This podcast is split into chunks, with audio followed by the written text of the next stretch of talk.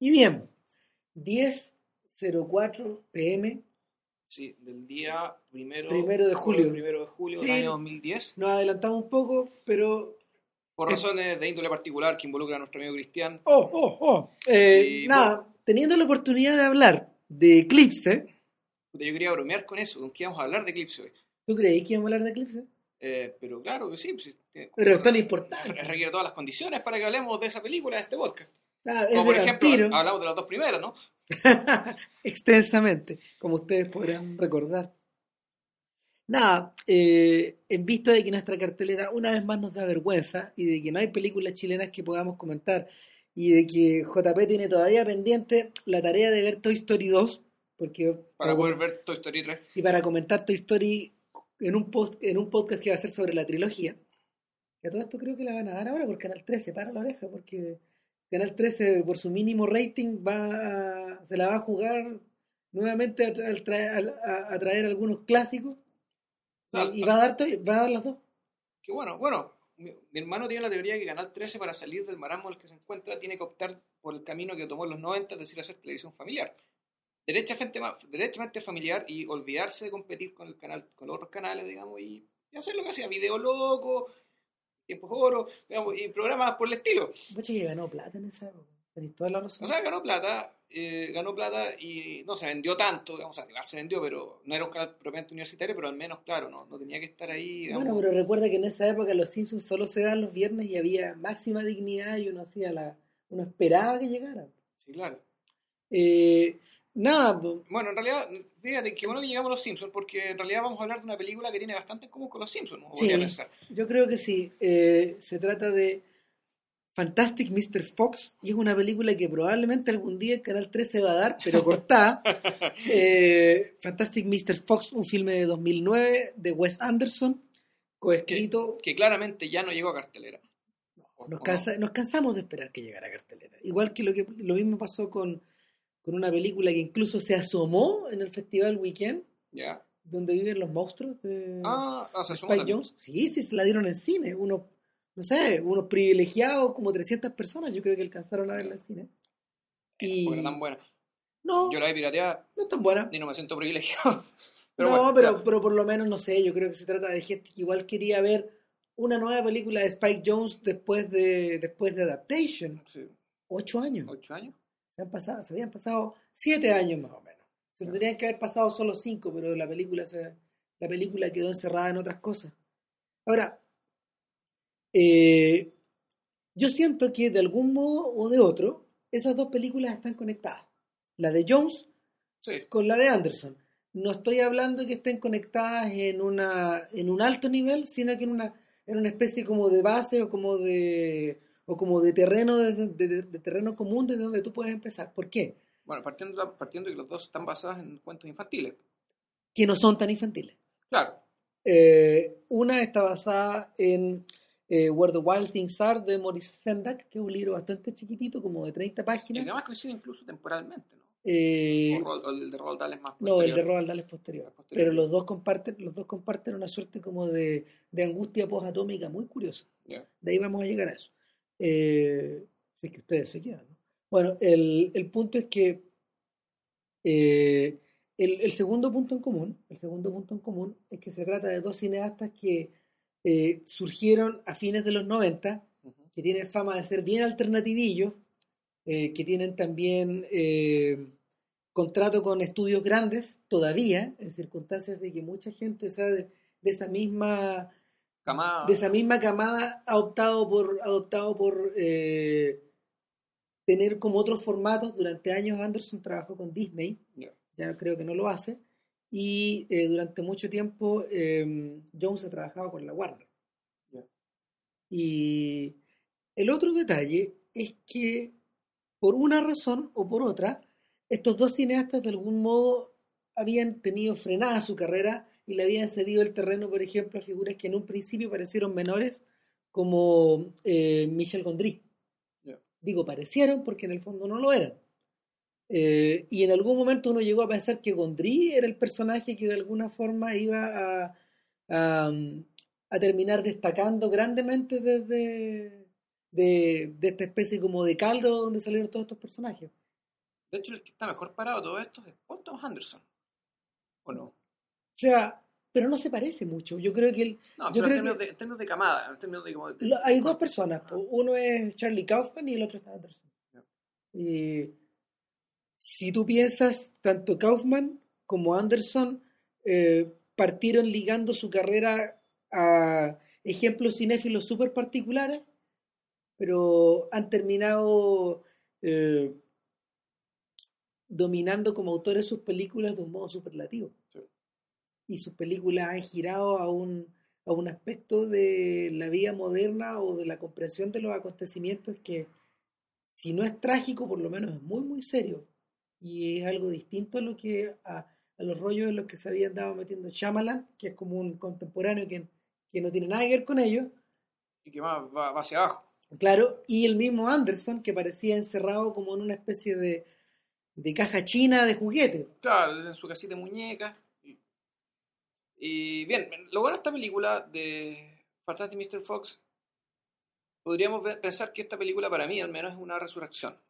¿Por qué? Porque en realidad lo que venía haciendo eh, lo, que, lo que venía haciendo Wes Anderson era irregular, claustrofóbico, con cierta, cierta vocación, ¿cómo decirlo?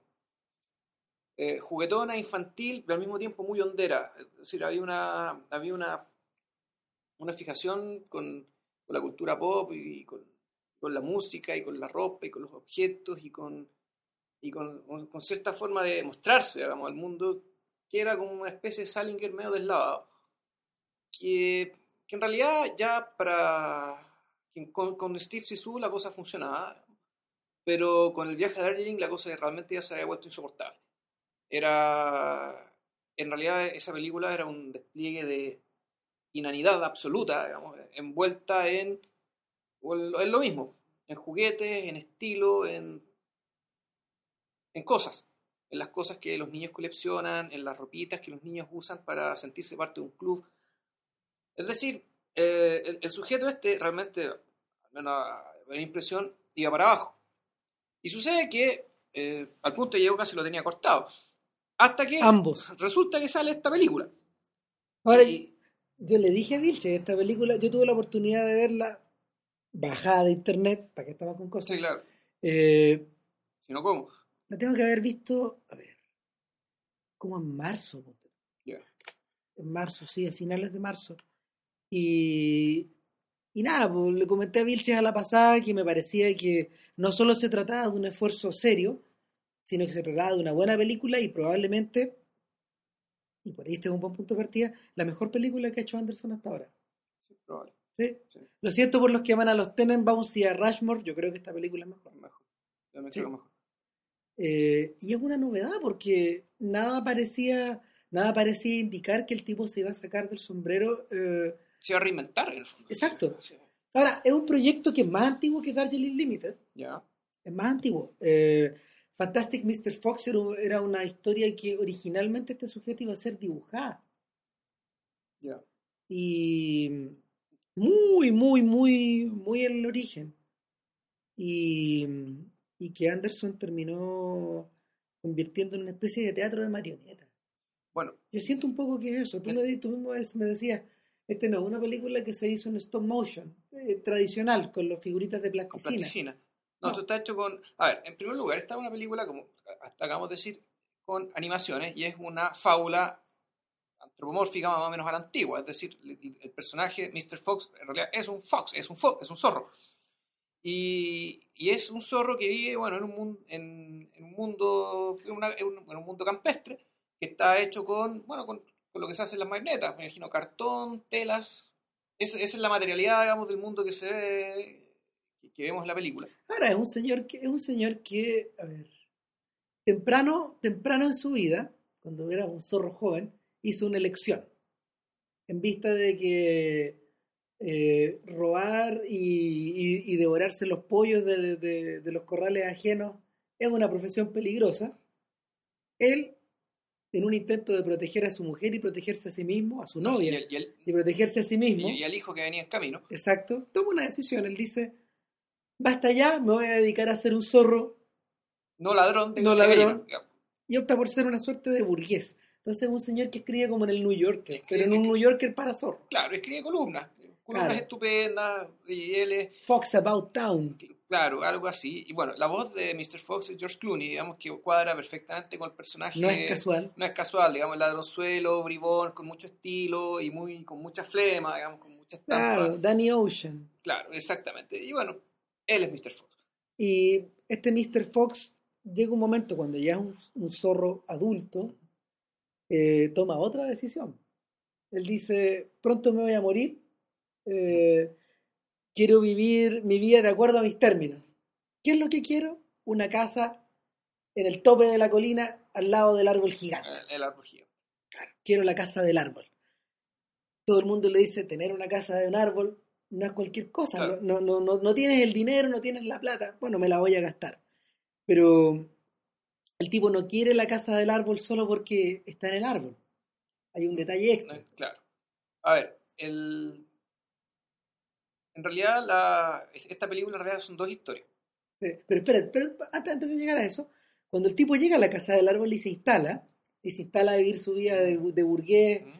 que vive más allá de sus medios, eh, nosotros descubrimos que en el fondo la verdadera razón es que la casa mira a tres de las granjas más grandes O sea, del mundo conocido. claro, en, en- en- el mundo, en este mundo de fábula, digamos, el, el gran capital, en este caso la gran propiedad de la tierra, está, está repartida en tres personas.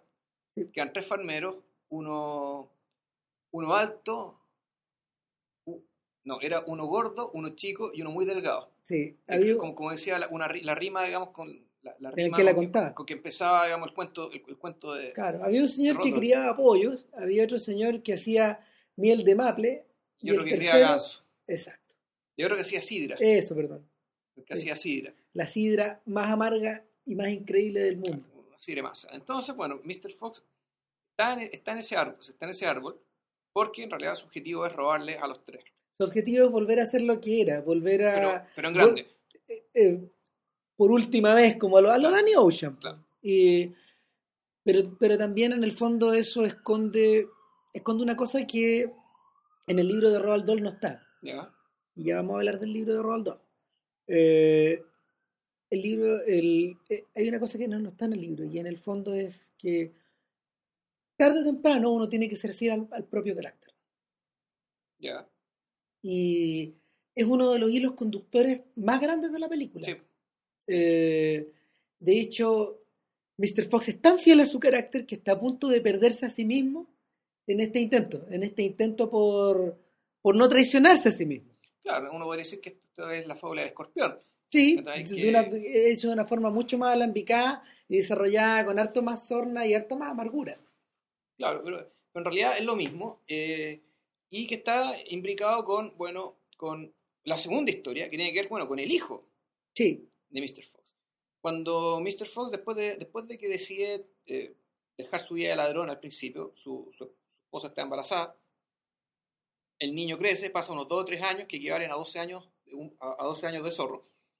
El niño, eh, resulta que el, el hijo de Mr. Fox no, no se parece mucho a Mr. Fox.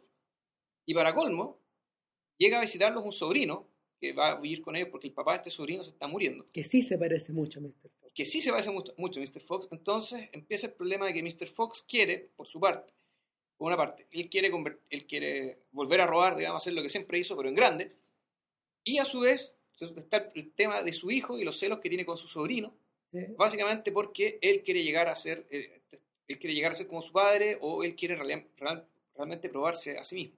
Bueno, la historia es muy vieja, pero ¿sabéis que me hace acordar el caso de del cariño del cariño maniático y la aprehensión que el príncipe de Salina en El Gato Pardo, Ah, Lancaster, Tancredi, claro, le tiene a Tancredi, que es Alain Delon, que en el fondo es su sobrino, es su hijo. es su hijo, eh, es, eh, es el hijo de su cuñado, de hecho, ni siquiera es el hijo de su hermano. Y el cuñado que ha vivido a lo grande toda su vida está empobrecido. Y Tancredi está sin herencia, sin nada. Claro. Y este gallo lo, cojo- lo coge bajo el techo al punto de dejarlo tan cerca de su hija Concheta que, que ella se enamora de Tancredi, perdidamente. Pero Tancredi pasa por encima y pasa por encima de todo eso. De otras cosas. No, claro, y, hay un momento en la película donde le dicen, donde Salina dice muy preocupado, Estoy muy preocupado por el futuro de Tancredi porque está destinado a grandes cosas, pero no tiene ni uno. Tengo que conseguirle a alguien que sea muy rico, más rico que yo. No, no, no pretendo casarla con mi hija porque yo voy a partir mi fortuna en siete partes. Y de hecho, el hijo del, el hijo del gato pardo es una persona muy marginal en la historia. Es una persona que es muy simpática, muy, muy agradable, muy educada, pero, pero que no tiene nada que ver Pero- con Tancredi. Pero para efectos dinásticos no sirve. no. O sea, uno podría pensar que en el, en el Padrino, en la película El Padrino, digamos, son dinámicas parecidas respecto de, bueno, Sí. ¿quién, en el fondo, ¿quién tiene el fuego sagrado de los Corleones? La dinástica romana, claro. Y no, no son necesariamente los- el hijo, digamos. No, No. Pues, no, no son necesariamente los de la familia. Termina apareciendo los personajes que se hasta que termina siendo un hijo perdido por ahí de Sony que apareció. Claro. Y que, claro, que el tipo lo reconoce inmediatamente. Michael Corleone reconoce inmediatamente, digamos, bueno, este es mi heredero. Reconoce al lobo, sí. O sea, este. Bueno, y de una u otra forma, de una u otra forma, la, el rigor dinástico marca también a Mr. Fox y, y lo conecta, lo conecta con la con esta suerte de tensión entre los elegidos y los no elegidos, entre los favoritos y los desechados, que ha ido guiando toda la filmografía de él, porque ahí sí se parece. Ahí sí se parece la película, por ejemplo, a las tensiones que tenía Max Fisher en, Sí, en, en, en Rushmore. Que, La- por, que por lo demás, eh, el actor que hizo Max Fisher, Jason Schwartzman, él pone la voz del hijo de Ah, Mr. Fox. poco es casual. Y también esa tensión que existía dentro de todos los Tannenbaum. ¿Quién empujaba más? ¿Quién se alejaba más del, del- del- de, de este padre que en realidad nadie quería imitar, pero al, al- Claro. al cual todos terminan pareciéndose? Es similar también a la tensión que existe entre entre, Sisu, el- entre el- y su Y hijo. el po. hijo que aparece y que en el fondo está la pregunta, bueno, ¿qué tengo que hacer yo para ser digno hijo tuyo? Como como un poco yo creo la Que es la parte-. Y, es- y es la, pre- y es la pre- pero en último término, más allá de los juguetes y más allá de los submarinitos amarillos, es la pregunta más bonita de la película.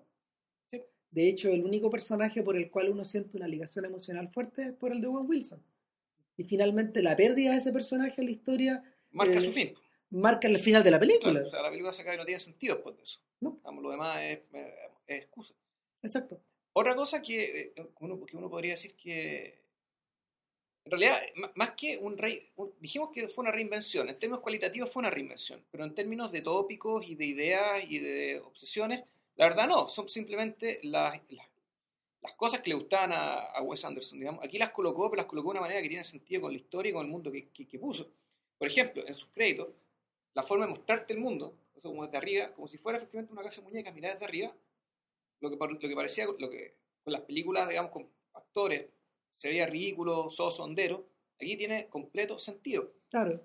El Esas mundo, tomas, sí, por ejemplo, o la toma, o la toma del barco en Steve Sisu, que es una buena toma, digamos. Pero aquí hace lo mismo respecto con, la, con las guarías de los bichitos. Claro, te- eh, ustedes, no sé si ustedes han escuchado, con, con toda seguridad han escuchado hablar de la de los cortes transversales, del mundo Claro. de los cortes transversales, que es una mm, es un estilo de dibujo que le gusta mucho a los, a los- a los británicos y a los angloparlantes. Los libros de cortes transversales, donde uno ve el interior de una ballena, el interior de un barco, el interior de un edificio. tanque, de un edificio, son parte integrante del mundo de Anderson desde el principio. Claro. De hecho, si ustedes abren la edición en DVD de la Criterion de, de los Royal Tenenbaums, se dan cuenta que hay un tremendo mapa que describe cómo es la casa. El- Ahora, eso aquí lo pone nuevamente, funciona de maravilla, porque mal que mal, eh, la película empuja, la trama de la película empuja, digamos, hacia, eh, hacia la necesidad de, de- de mostrar eso. ¿Por qué? Se lo vamos a contar después de la pausa cognitiva.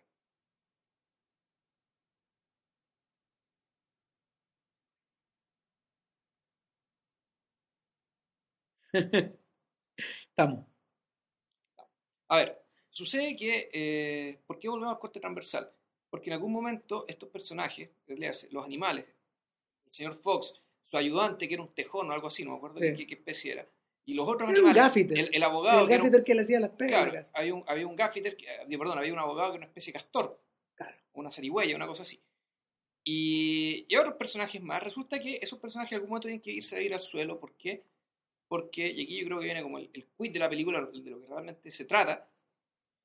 eh, cuando el Mr. Fox consuma los robos, los respectivos robos, asaltos a los tres grandes granjeros que estaban cerca. Estos granjeros toman la decisión de arrancar la- el árbol de cuajo, en el fondo declarar lo que se llama la guerra total.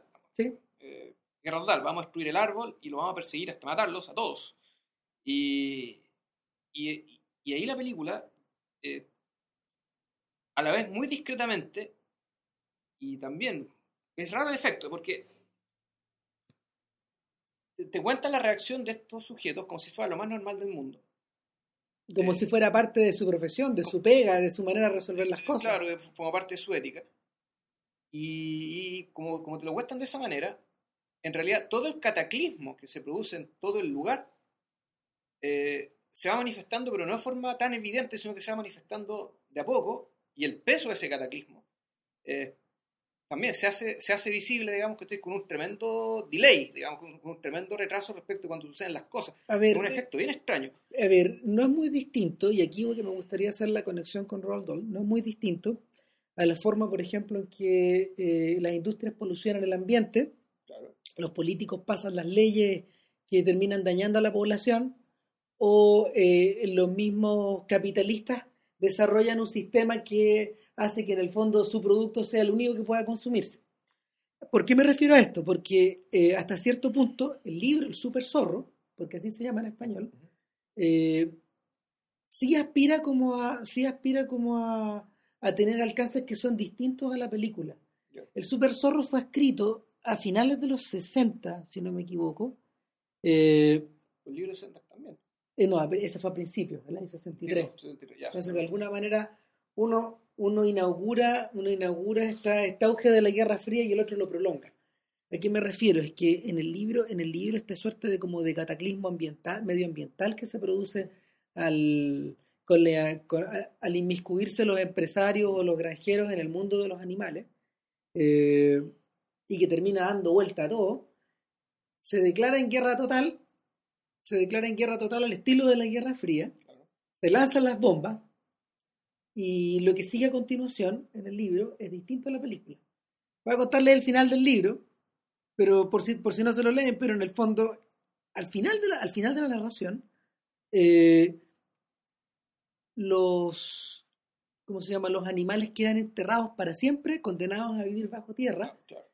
Y- Underground, digamos. a ver, Claro, y eh, siempre amenazados por el fantasma de estos granjeros que los van a esperar hasta el final de los tiempos.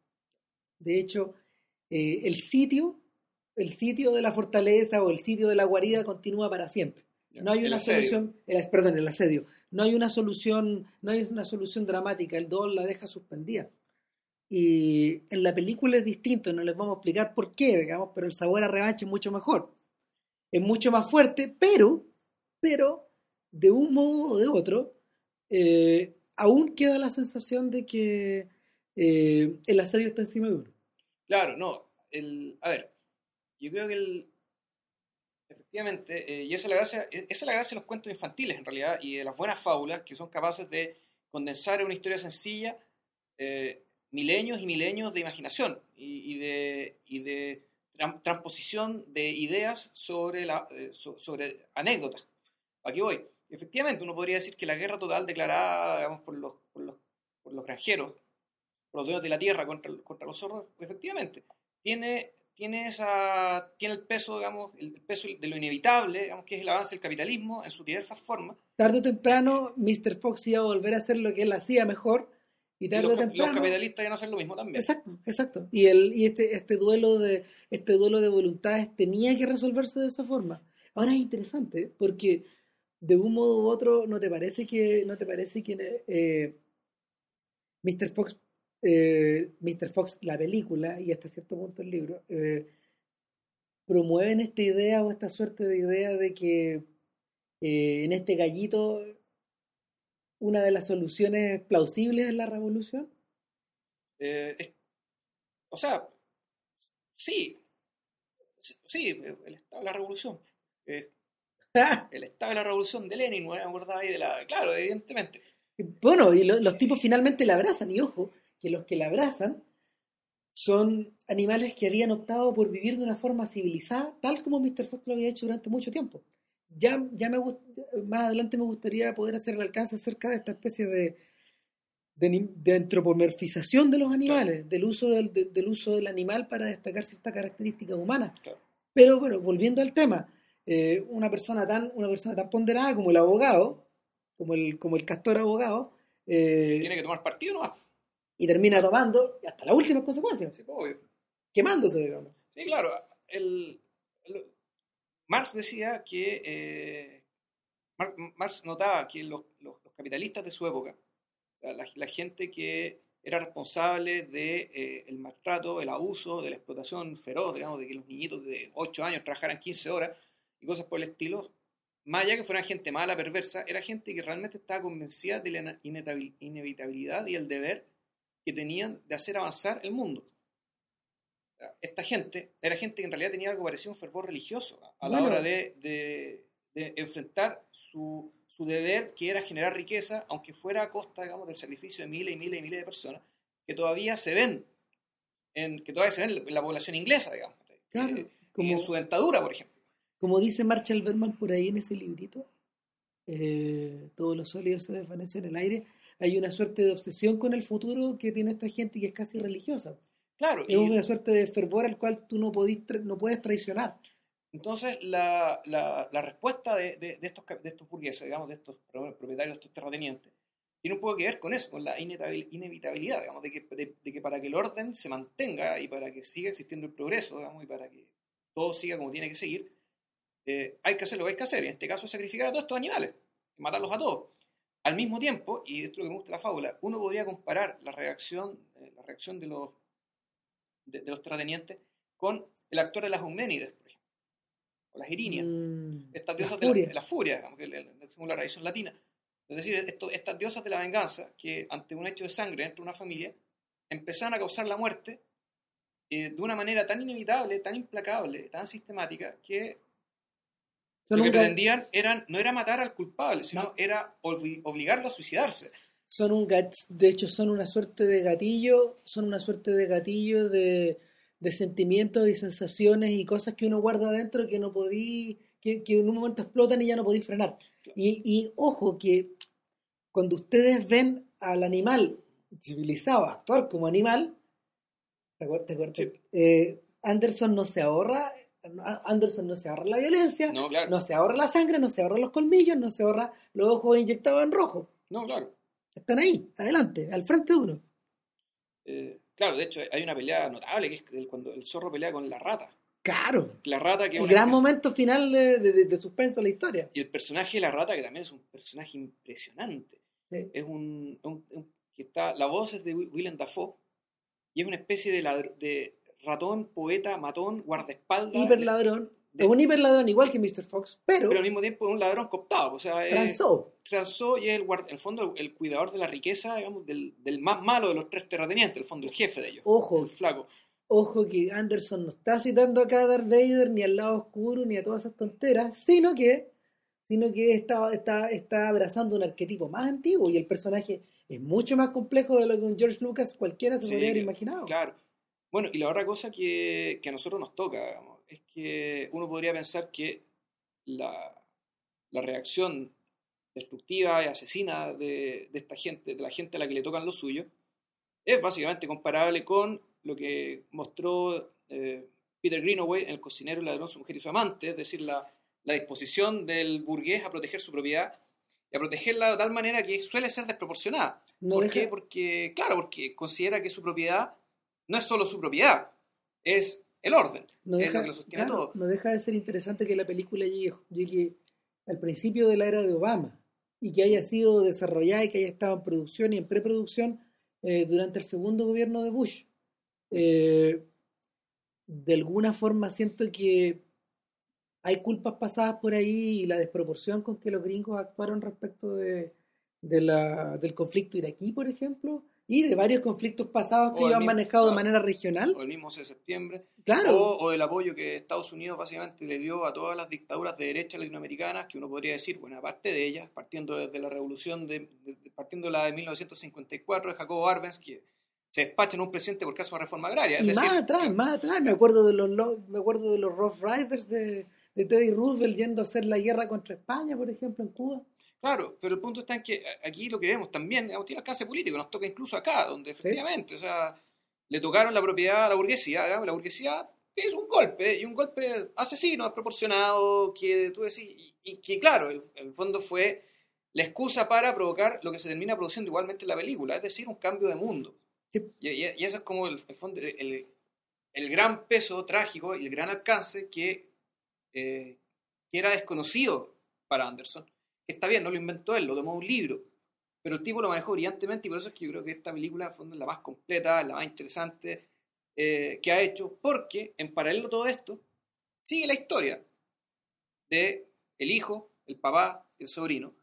Y aquí yo creo que habría que meter un dato, que es que eh, el guion está basado, como ya dijimos, en el cuento del super zorro, homónimo en inglés, Mr. Fox, digamos, el de, de Roald Dahl, pero el guion fue adaptado, fue, fue construido por Wes Anderson con Noah Baumbach, eh, que se llama Noah Baumbach, quien, dirigió una película que se llama The Squid and the Whale.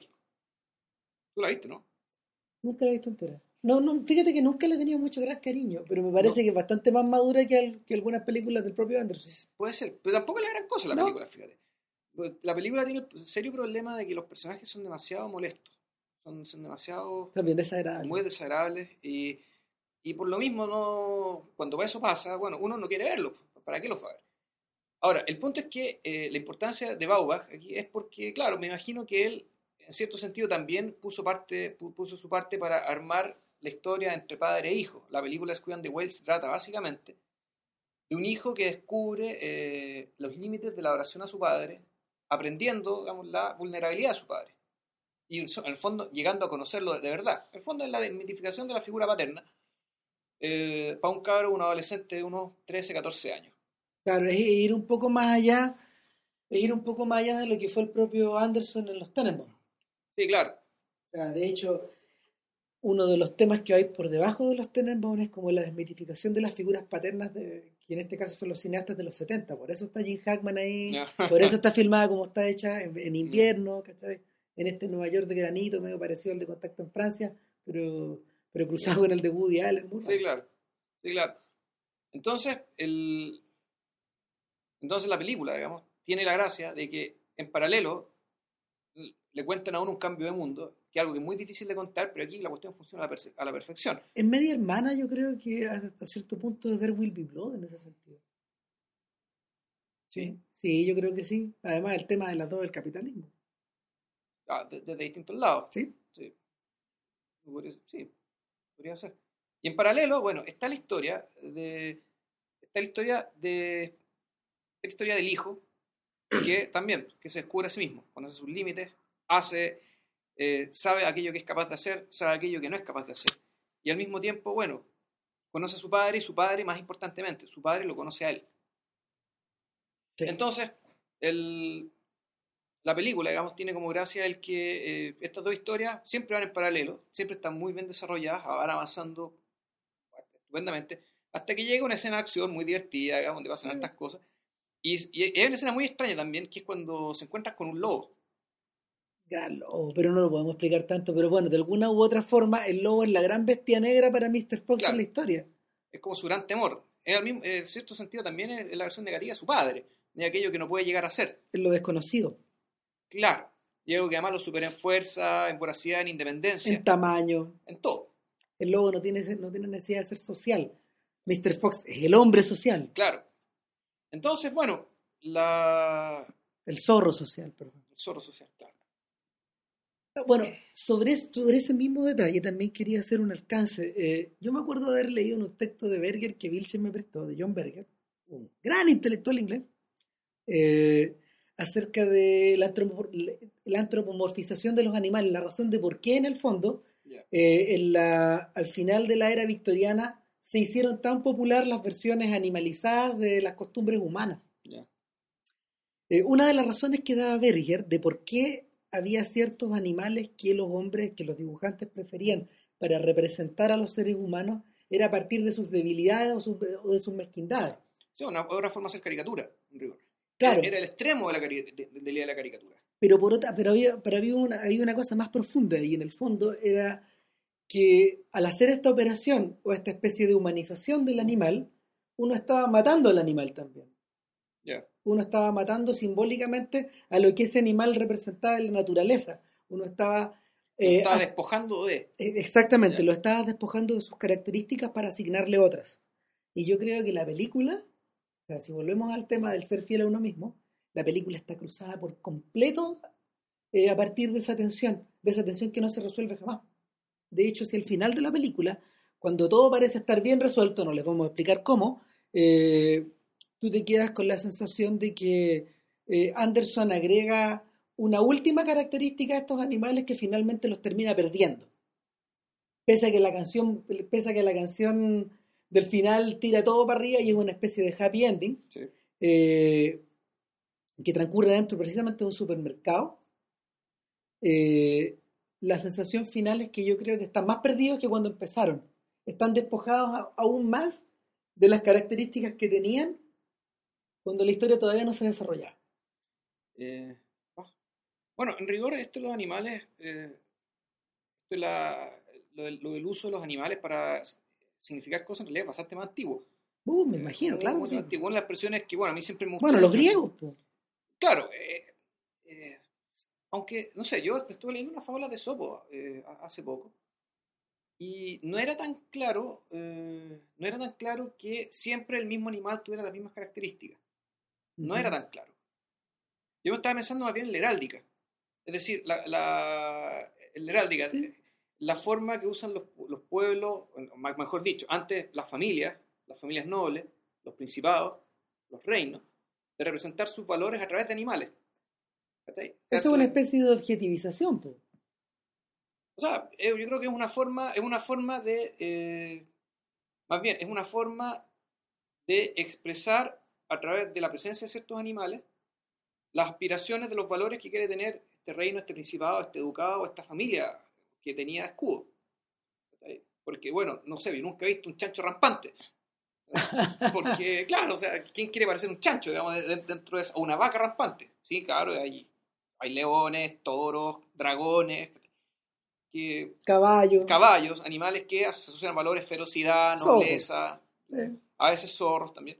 Pero claro, nunca una gallina, o sea, no, no animales tan domesticados ni domesticables. A veces perros, ¿cachai? lebreles, cosas así, pero después un quiltro. claro. Eh, pero no, yo... claro, el perro del gato pardo era un alano, ¿te acordás? ah, sí.